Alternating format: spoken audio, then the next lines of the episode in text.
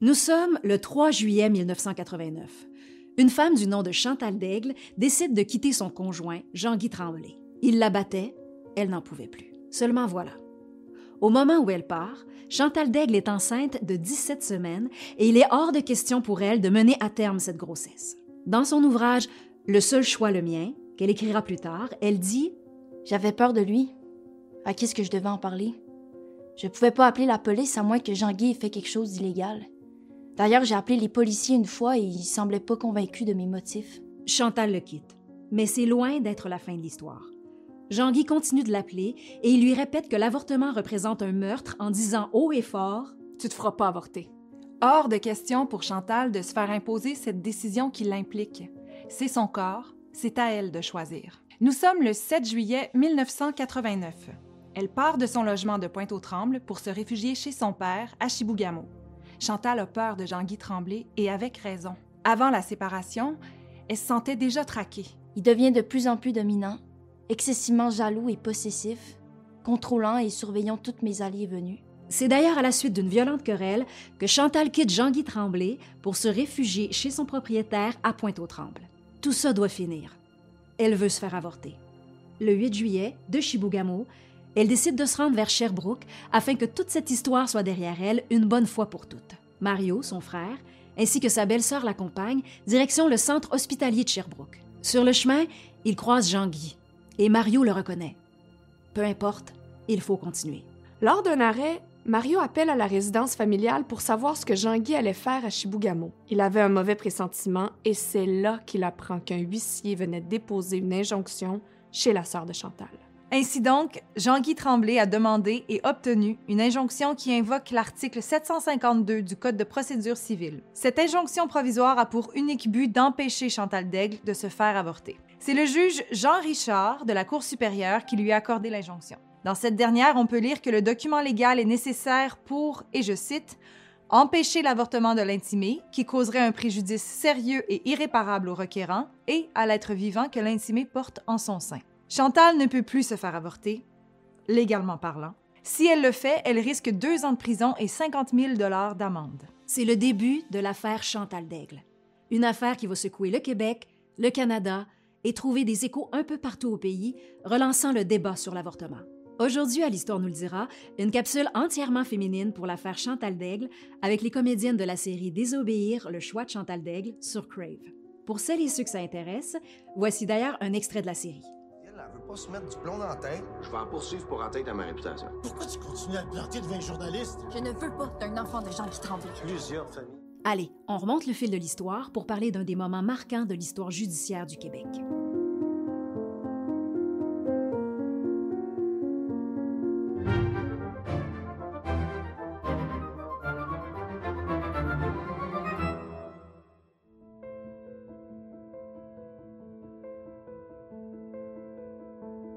Pour comprendre les implications de l'affaire d'Aigle dans le paysage politique québécois, il faut un peu plus revenir en arrière et voir comment on a légiféré en matière d'avortement.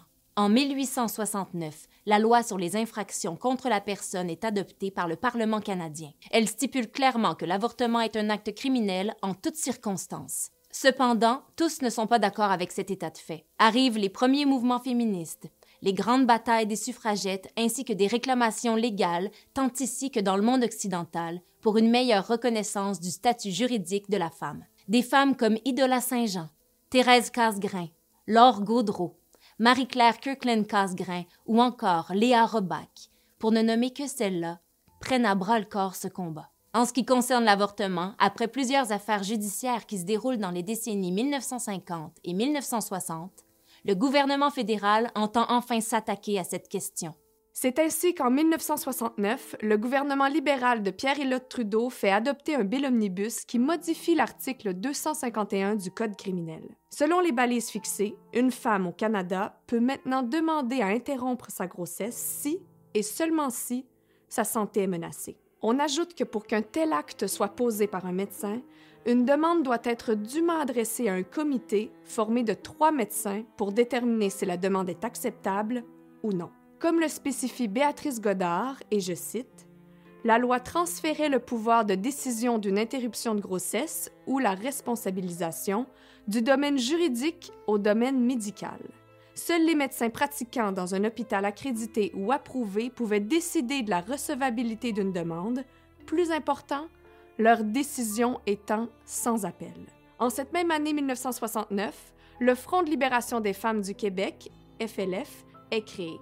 Le FLF mène des actions directes comme l'occupation de lieux dont l'accès aux femmes est restreint. Un slogan commence alors à être repris dans les mouvements féministes. Nous aurons bien les enfants que nous voulons. Selon un sondage réalisé en 1975, 23% de la population canadienne pense que l'avortement devrait être légal en toutes circonstances, 16 qu'il devrait être illégal et 60% l'approuvent en certaines circonstances. En 1988, le Conseil du statut de la femme avance des chiffres qui permettent de saisir un état des lieux de la situation de l'avortement au Québec en pointant le fait que les avortements sont moins nombreux au Québec que dans le reste du Canada l'accès reste difficile, notamment en région. Un autre problème reste que peu de médecins acceptent de réaliser des avortements. En 1991, ce ne sont que 75 médecins sur 13 500 qui le font. Un médecin va attirer l'attention et permettre de faire avancer le débat. Henry Morgenthaler, médecin polonais d'origine. Dans ses cliniques privées, il pratique des avortements. Plusieurs militants anti-avortement vont s'attaquer à lui en le traînant devant les tribunaux pour le forcer à arrêter. En 1973, le docteur Morgenthaler est acquitté à la suite d'un procès, mais la cause est ensuite entendue en appel, le juge le trouvant cette fois coupable. Le médecin veut se rendre en Cour suprême, mais sa demande est rejetée. Il est condamné à 18 mois de prison. Un nouveau procès est ouvert en 1975. Henry Morgenthaler est cette fois reconnu non coupable. Un troisième procès est intenté et le médecin est de nouveau acquitté. Il faut attendre l'arrivée au pouvoir du Parti québécois pour que les poursuites contre le Dr Morgenthaler soient enfin abandonnées. Mais ce dernier n'entend pas s'arrêter là. Il essaie d'ouvrir au cours des années 80 une clinique à Winnipeg et une à Toronto. Une fois encore, on traîne le médecin ainsi que tous ceux qui y travaillent devant les tribunaux. Il faudra attendre une décision de la Cour suprême en janvier 1988 pour que celui-ci soit acquitté. Plus important encore, par le jugement, on décriminalise l'avortement. Pour les juges, l'article 251 du Code criminel est inconstitutionnel car il va à l'encontre de l'article 7 de la Charte canadienne des droits et libertés qui assure la sécurité de la personne. Cependant, comme le souligne l'historienne Louise Desmarais, et je cite, Ce jugement ne reconnaît pas aux femmes un droit constitutionnel à l'avortement, car les juges considèrent que l'intérêt de l'État à protéger le fœtus pouvait l'emporter sur les droits reconnus aux femmes en vertu de l'article 7 de la Charte. Après le jugement de l'affaire Morgan Taylor, on constate une augmentation du nombre d'avortements. L'autre grande affaire qui secoue le Canada est celle de Joseph Borowski, ancien ministre du Manitoba, élu sous la bannière du nouveau Parti démocratique. Il quitte la vie politique en 1971 pour se consacrer à l'activisme anti-avortement. Il entend tout faire pour faire reconnaître le fœtus comme un être humain en s'attaquant au bill de 1969. Borowski est entendu par la Cour du banc de la Reine de Saskatchewan, où il perd sa cause, le juge déclarant que c'est plutôt au Parlement de légiférer sur le statut et les droits du fœtus. Borowski va finalement se rendre en Cour suprême du Canada, où le 9 mars 1989, il perd à nouveau sa cause, la Cour estimant que l'affaire est devenue trop théorique. Cependant, cette affaire s'apprêtait dans les semaines à venir à devenir bien réel.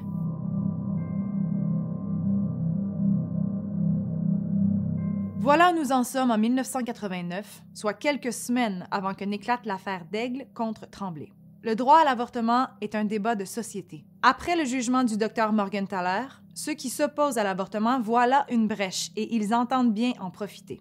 Leur objectif? À terme, faire voter une loi qui protégerait les droits du fœtus dès sa conception. Il multiplie des coups d'éclat, comme le 26 mai 1989, soit quelques jours avant que n'éclate l'affaire d'Aigle, où une centaine de personnes se réunissent devant la clinique du docteur Morgenthaler et en bloquent l'accès. Mais l'affaire d'Aigle contre Tremblay, qui va occuper le pays pendant des semaines, n'est pas un cas unique à cette époque. Le 7 juillet 1989, souvenons-nous, c'est le jour où Chantal Daigle est mise au courant de l'injonction qui pèse contre elle. Injonction qui est alors valide jusqu'au 17 juillet à 17 heures date à laquelle les deux parties se présenteront en Cour supérieure. Chantal Daigle entendait bien respecter l'ordre de la Cour et voulait obtenir un avortement légalement, d'autant plus que d'autres histoires quelque peu similaires à la sienne se déroulaient au Canada et lui donnaient un bon espoir. Quelques jours plus tôt, le 4 juillet, en Ontario, un certain Gregory Murphy demande une injonction qui interdit à son ex-conjointe, Barbara Dodd, de se faire avorter. Le juge O'Driscoll lui accorde. Barbara Dodd va cependant en appel et le 11 juillet, le juge annule l'injonction. Cette dernière se fera avorter à la clinique du docteur Morgenthaler à Toronto. 6 juillet, Winnipeg. Un certain Stephen Diamond présente au juge Aubrey Hirschfield une requête d'injonction pour empêcher une femme d'avorter d'un fœtus dont il était le père présumé. Le juge, qui refuse, affirme que, et je cite, Les femmes ont un droit absolu sur leur propre corps. La table est mise pour l'affaire d'Aigle contre Tremblay. Deux camps vont s'opposer et contrairement au jugement rendu en Ontario et au Manitoba, les affaires vont se compliquer et remonter, comme dans le cas du docteur Morgenthaler, jusqu'en Cour suprême. Après la décision du juge Jean-Richard de la Cour supérieure, qui accorde l'injonction à Jean-Guy Tremblay, les médias vont s'intéresser de plus en plus aux partis qui s'opposent dans cette affaire et la cause va bientôt toucher tout le Québec et même avoir des échos en dehors des frontières canadiennes.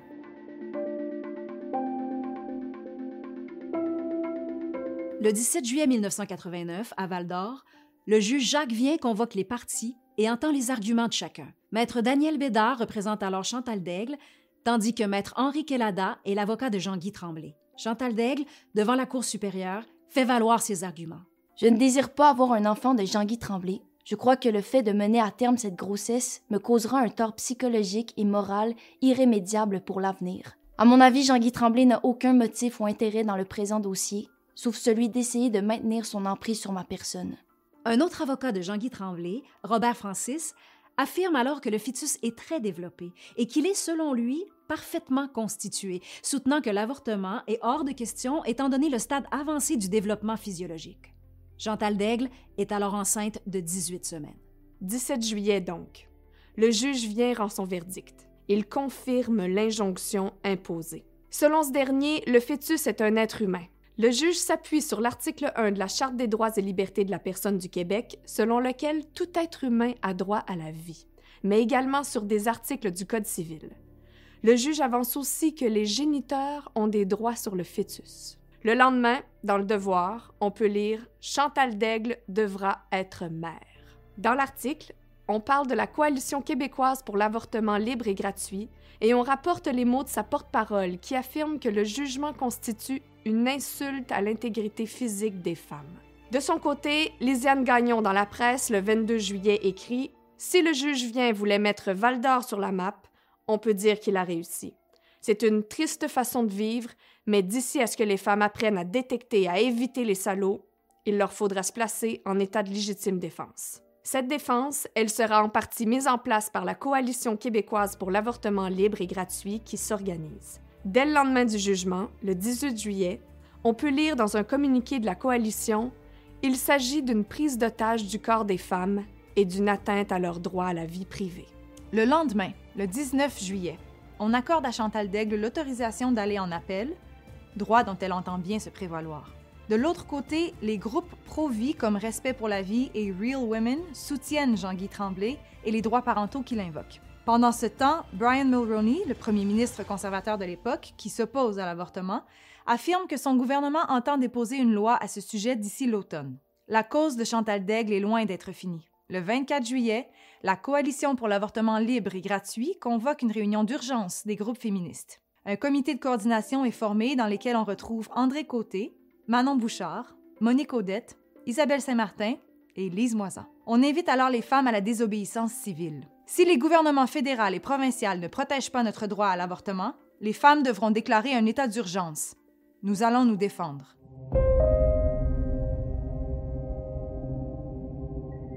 « 26 juillet 1989. Chacune des parties se présente à Québec en cour d'appel et présente ses arguments aux cinq juges que sont Christine Tourigny, Louis Lebel, Yves Bernier, Marcel Nichols et Roger Chouinard. Il s'agit de la plus haute cour du Québec le jugement sera déterminant. La décision est rendue à trois juges contre deux, et en se référant au Code civil, les juges donnent à nouveau raison à Jean-Guy Tremblay. Pour les trois juges qui abondent dans son sens, le fœtus est bel et bien un être humain, et ainsi a le droit à la vie. Pourtant, deux juges, dont la seule femme soit Christine Tourigny et Roger Chouinard, sont dissidents. Pour eux, comme le souligne Louise Desmarais, et je cite, En ce qui concerne le Code civil, il ne fait que conférer des droits dont jouira éventuellement un enfant à la condition qu'il naisse vivant et viable. Par conséquent, les lois actuelles ne confèrent pas un droit à la vie dès la conception. La consternation est totale. Plusieurs experts s'interrogent sur les conclusions de la Cour d'appel. Pour Augustin Roy, alors président de la Corporation des médecins, et je cite, Qu'un cas si personnel et si pathétique soit tranché par les tribunaux, où les juges tranchent selon leur valeur à eux, la décision devrait revenir à la femme en consultation avec son médecin, comme dans tout acte médical.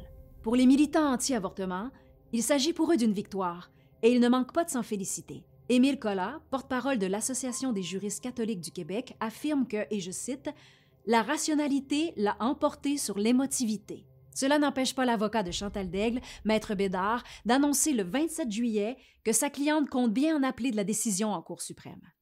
J'aurais, j'aurais peut-être recours à d'autres choses. tu sais, je, je, vais m'en occuper de cet enfant-là. Qu'est-ce que vous voulez je fasse? je peux pas. Tu pas me faire avorter C'est aller contre les tribunaux. Seulement voilà.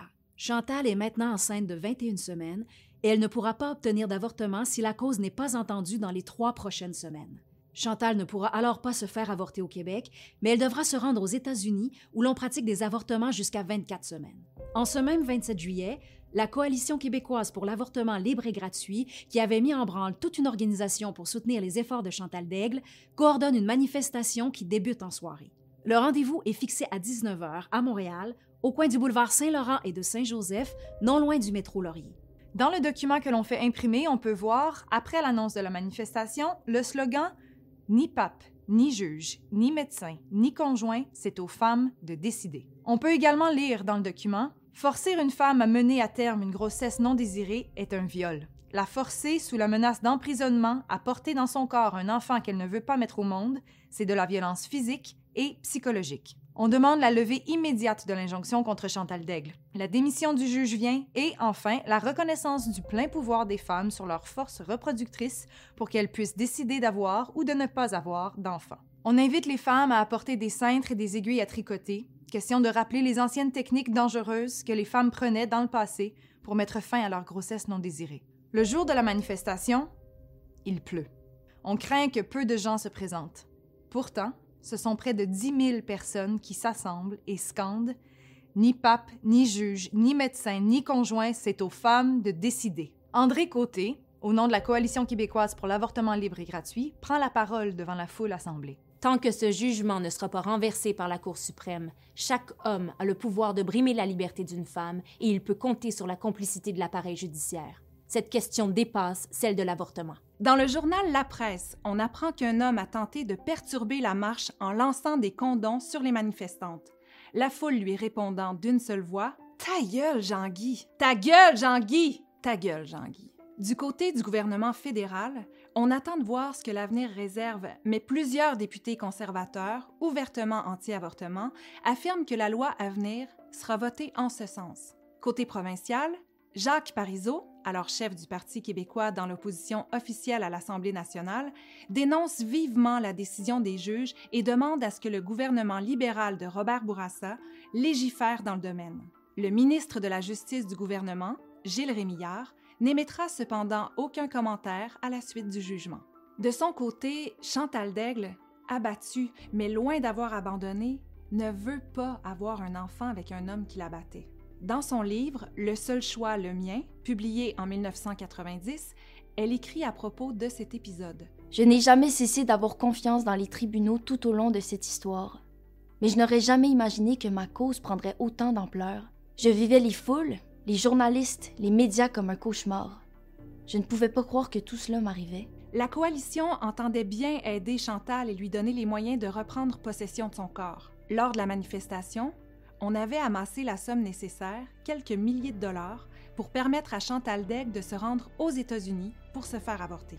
Chantal Daigle écrit à ce propos La coalition avait amassé 8000 dollars pour ma cause. Cet argent me l'offrait soit pour l'avortement, soit pour m'aider à partir avec l'enfant dans la mesure où je le gardais.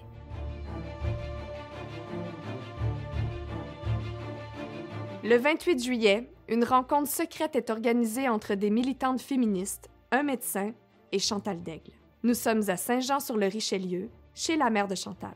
Réunion au sommet. Il faut agir et vite. Le 29 juillet était la date qui avait été prévue pour le mariage de Jean-Guy et de Chantal, si cette dernière ne l'avait pas quitté dans des circonstances qu'on a évoquées plus haut. Aujourd'hui, c'est une toute autre histoire qui s'apprête à se dérouler. Les femmes rassemblées demandent à Chantal si elle veut toujours se faire avorter. Sa réponse oui. Elle lui demande ensuite si elle est prête à se rendre aux États-Unis pour le faire.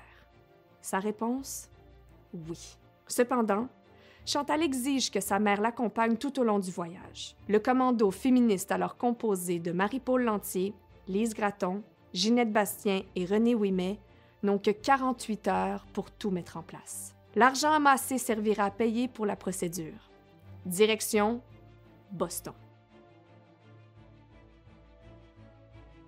L'entreprise doit rester secrète. Tout un ensemble de codes est déterminé pour pouvoir échanger et ne pas se faire repérer. La consigne est également donnée de ne pas mettre l'avocat de Chantal au courant. Le secret doit être la consigne générale.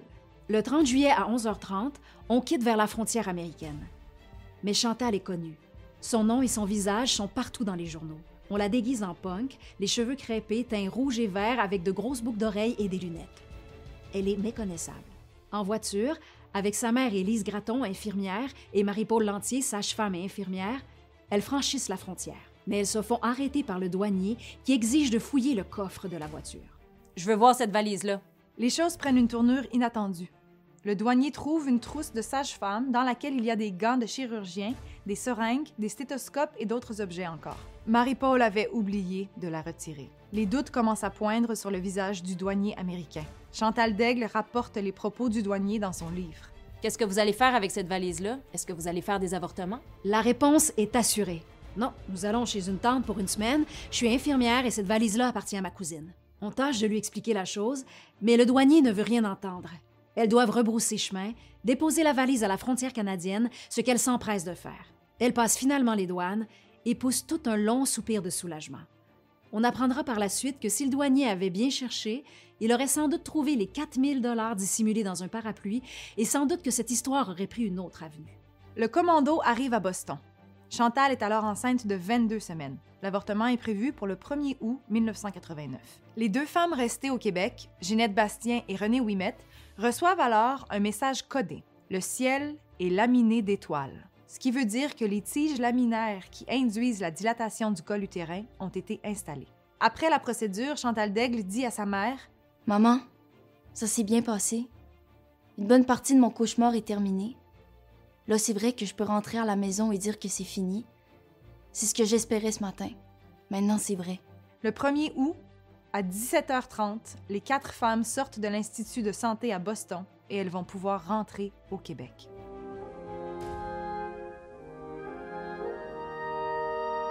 Cependant, l'histoire de Chantal était loin d'être finie. La machine judiciaire tournait toujours à plein régime, d'autant plus qu'en ce même 1er août 1989, on rappelle en urgence les juges de la Cour suprême du Canada, dont plusieurs étaient en vacances. Le juge en chef, Brian Dixon, préside. À la lumière des documents présentés, on permet à Chantal Degg d'en appeler de la décision, mais on ordonne également que l'injonction soit maintenue jusqu'au 8 août, date à laquelle on fixe l'audition de la cause. En gros, Chantal Degg a toujours pas le droit de se faire avorter, mais elle sera fixée une bonne fois pour toutes le 8 août. Chantal Daigle attendra tranquillement le jugement de la Cour suprême dans un endroit qu'elle n'a pas voulu identifier. Mais comme les juges n'ont pas l'intention de prendre une décision à la hâte, il faudra vraisemblablement attendre à la semaine prochaine avant de connaître le jugement. En cette même journée du 1er août, où elle apprend qu'elle sera entendue en Cour suprême, elle se fait avorter clandestinement aux États-Unis. Rarement dans l'histoire des annales judiciaires on aura vu une histoire déchaîner autant les passions.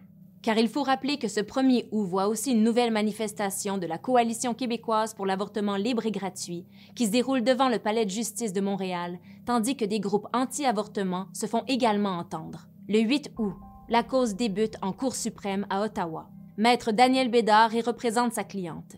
Personne ne sait alors ce qui s'est déroulé à Boston quelques jours plus tôt. À 14 heures, Maître Bédard déclare devant les juges assemblés le procureur général du Québec m'a informé à midi qu'on soupçonnait Chantal Daigle de s'être fait avorter. C'est vrai, mais je soutiens que la Cour doit poursuivre néanmoins l'examen du pourvoi. La consternation est totale. Chantal Daigle risque d'être poursuivie. La Cour suprême décide tout de même d'entendre l'affaire, ce à quoi s'oppose l'avocat de Jean-Guy Tremblay, maître Henri Kellada. Pour ce dernier, cette affaire privée est terminée. Il n'y a plus lieu de continuer. Pour Maître Bédard, au contraire, comme le souligne Louise Desmarais, la Cour doit se prononcer parce que non seulement d'autres femmes sont susceptibles de subir le même sort, mais aussi parce que la plante est passible d'une peine d'emprisonnement maximale d'un an et d'une amende de 50 000 dollars pour ne pas avoir respecté l'injonction. Les juges se retirent et délibèrent. À l'unanimité, ils décident de poursuivre. Toujours à l'unanimité, ils cassent l'injonction. À l'unanimité, ils décident de poursuivre. Toujours à l'unanimité, ils cassent l'injonction. À l'unanimité, ils décident de poursuivre. Toujours à l'unanimité, ils cassent l'injonction. À l'unanimité, ils décident de poursuivre. Toujours à l'unanimité, ils cassent l'injonction. À l'unanimité, ils décident de poursuivre. Toujours à l'unanimité, ils cassent l'injonction. À l'unanimité, ils décident de poursuivre. Toujours à l'unanimité, ils cassent l'injonction.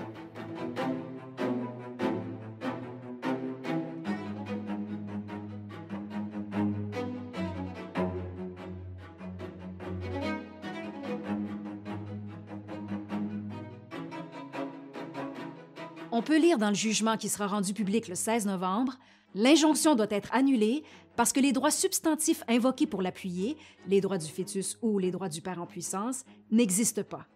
Et d'ajouter encore, rien dans la législation ni dans la jurisprudence du Québec n'appuie l'argument que l'intérêt du père à l'égard d'un fœtus qu'il a engendré lui donne le droit d'opposer un veto aux décisions d'une femme relativement au fœtus qu'elle porte. Ainsi, ni la Charte canadienne des droits et libertés, ni le Code civil du Québec ne reconnaît de personnalité juridique au fœtus. Cependant, à aucun moment dans le jugement, on parle de la violence conjugale que Chantal Daigle a subie. Pour l'historienne Marilyn Cowett, malgré le manque d'affirmation de droits pour les femmes, le jugement représente un précédent judiciaire favorable au droit à l'avortement. Mais surtout, le jugement ne comble pas le vide juridique que plusieurs dénoncent. La Cour renvoie plutôt la responsabilité de légiférer sur les droits des fœtus au Parlement. De son côté, Louise Desmarais explique que, et je cite, La Cour suprême n'a pas dit qu'une législation était nécessaire, mais que si le gouvernement voulait légiférer sur l'avortement, il devait le faire correctement, c'est-à-dire en conformité avec la Charte canadienne des droits et libertés. Le 9 août, le lendemain du jugement de la Cour suprême, environ 2000 femmes manifestent à Montréal en soutien à Chantal Daigle. André Côté, porte-parole de la Coalition québécoise pour l'avortement libre et gratuit, affirme les femmes sont responsables et prudentes face à l'avortement et surtout face à la maternité. Nous n'acceptons pas que l'État tente de nous imposer la maternité. Le désir des femmes d'avoir ou de ne pas avoir un enfant doit être respecté. Nous ne laisserons ni l'État, ni juge, ni médecin, ni conjoint travestir nos vies, détourner nos projets intimes et personnels. En clair, on ne veut pas de loi. Aucune.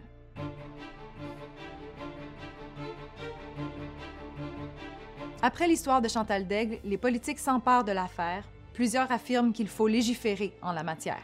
Le provincial demande alors au fédéral de s'atteler à la tâche. Les groupes anti-avortement reprennent la marche et le 9 septembre, environ 250 femmes relient la station Atwater au palais de justice avec des pancartes sur lesquelles on peut lire Choisissez la vie, la vie est un don précieux. Ou encore Où sont les droits de la femme à naître? Le lobby anti-avortement reprend de plus belle et le gouvernement fédéral conservateur entend bien abonder en ce sens. Souvenons-nous des propos du premier ministre conservateur Brian Mulroney, qui avait dit au début de cette affaire qu'il entendait déposer une loi à l'automne de 1989. Nous y voici, à l'automne. Le 3 novembre 1989, le ministre de la Justice, Doug J. Lewis, dépose un projet de loi qui permet la pratique des avortements, mais avec comme condition de base la menace à la vie ou à la santé de la femme en excluant les autres motifs comme les malformations congénitales, le viol ou encore l'inceste. Chez les groupes féministes qui se sont battus tout au long de l'affaire d'Aigle, c'est la consternation. On considère le projet de loi comme injustifié et inutile. L'avortement doit rester un choix personnel et un acte médical. Les groupes s'affrontent de nouveau. Arrive cependant une nouvelle tragédie. Le 10 décembre 1989, le Québec et le Canada sont choqués de constater l'assassinat de 14 femmes à l'école polytechnique. Une des pages les plus noires de l'histoire du Québec. La haine est mortelle, l'antiféminisme tue.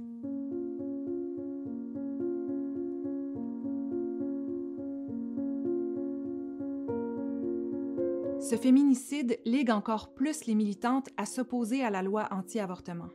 Pourtant, rien n'arrête le gouvernement conservateur qui va de l'avant et le 30 janvier 1990, on commence les audiences publiques. De nombreux groupes se présentent pour défendre le droit à l'avortement, de nombreux groupes et organisations défilent, mais aussi un certain docteur Morgan Tyler qui vient témoigner. Malgré les vives oppositions, le 29 mai 1990, le projet de loi est adopté par un vote de 140 pour et de 131 contre au Parlement fédéral. Reste au Sénat à adopter la loi. On pense l'affaire entendue, mais voilà que quelques mois plus tard, coup de théâtre, le Sénat rejette le projet de loi. L'avortement n'est donc pas recriminalisé, c'est une victoire pour les groupes féministes, mais une victoire qui montre que le droit à l'avortement est encore menacé. À la suite de la décision du Sénat, la ministre de la Justice Kim Campbell déclare que ce rejet est légitime car il est le résultat d'une longue procédure démocratique qu'elle respecte profondément. Pour les groupes féministes, des hommes comme Jean-Guy Tremblay, mais aussi les tribunaux et le mouvement pro-vie, anti-avortement, sont l'expression d'une même volonté patriarcale de soumettre les femmes, leur sexualité et leur fonction de reproduction.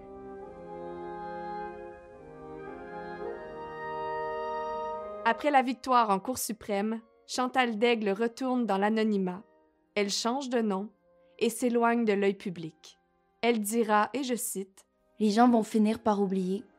Dans combien de temps, je le sais pas. J'ai hâte de pouvoir marcher libre dans la rue. Jean-Guy Tremblay, de son côté, sera plus tard traduit en cours pour violence conjugale, non pas contre Chantal Daigle, mais envers d'autres femmes. En 2000, il passera cinq ans en prison pour des agressions contre des femmes, et en 2007, il est reconnu coupable de harcèlement criminel à Toronto. Comme le souligne un article de Radio-Canada en 2012, il a ensuite défrayé la manchette pour de nombreuses arrestations et séjours en prison pour des agressions et du harcèlement contre des femmes. Il a été déclaré délinquant à contrôler et des procureurs ont échoué dans leur tentative de le faire déclarer délinquant dangereux. En cette année 2012, il est arrêté pour agression sexuelle. Malgré l'histoire de Chantal Daigle, le droit à l'avortement est encore aujourd'hui remis en cause. Le plus récent exemple vient des États-Unis avec l'annulation de l'arrêt Roe versus Wade le 24 juin 2022 qui permet aux différents États de légiférer sur la question de l'avortement. En clair, de le restreindre, voire de l'interdire carrément. Ici, au Canada, il y a toujours une mouvance anti-avortement qui voudrait faire une loi pour recriminaliser l'avortement. Plus que jamais, l'histoire récente du Québec nous montre que rien n'est jamais vraiment acquis et que les luttes du passé peuvent aider celles du présent. Dans son livre Le seul choix, le mien, Chantal Daigle conclut ainsi. J'ai été durement éprouvée par la violence non seulement d'un homme, mais aussi de tous ceux et celles qui ont voulu choisir à ma place. Je me suis fabriquée par la force des choses un œil aguerri. J'ai aussi compris que le bonheur dans la vie ne découlait pas de la victoire comme les hommes le pensent souvent, mais plutôt que l'étoffe de la vie se tisse à même les luttes constantes entreprises chaque jour vers le bonheur.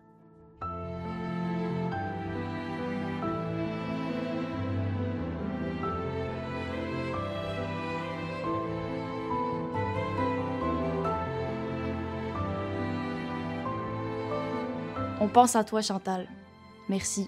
Allez, c'est fini pour aujourd'hui. Merci à toutes et à tous. On continue le combat.